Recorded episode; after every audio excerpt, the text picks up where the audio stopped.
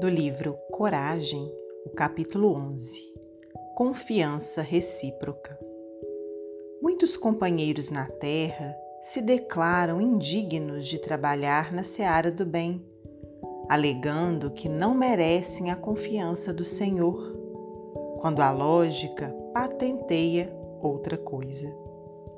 Se o Senhor não te observasse o devotamento afetivo, não te entregaria à formação da família, em cuja intimidade criaturas diversas te aguardam carinho e cooperação. Se não te apreciasse o espírito de responsabilidade, não te permitiria desenvolver tarefas de inteligência, através das quais influencias grande número de pessoas se não acreditasse em tua nobreza de sentimentos, não te induziria a sublimar princípios e atitudes na realização das boas obras, com as quais aprendes a estender-lhe no mundo o reino de amor. Se não te reconhecesse o senso de escolha, não te levaria a examinar teorias do bem e do mal para que abraces livremente o próprio caminho.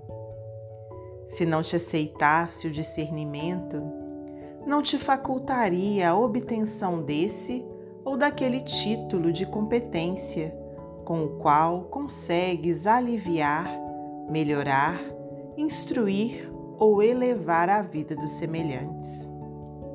Se o Senhor não confiasse em ti, não te emprestaria o filho que educas, a afeição que abençoas, o solo que cultivas, a moeda que dás.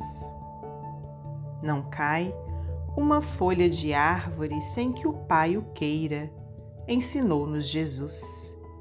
Toda responsabilidade da criatura na edificação do bem é concessão do Criador. O crédito vem do Pai Supremo. A aplicação, com as responsabilidades consequentes, diz respeito a nós. Sempre que te refiras aos problemas da fé, não te fixes tão somente na fé que depositas em Deus. Recorda que Deus, igualmente, confia em ti. Emmanuel Psicografia de Francisco Cândido Xavier.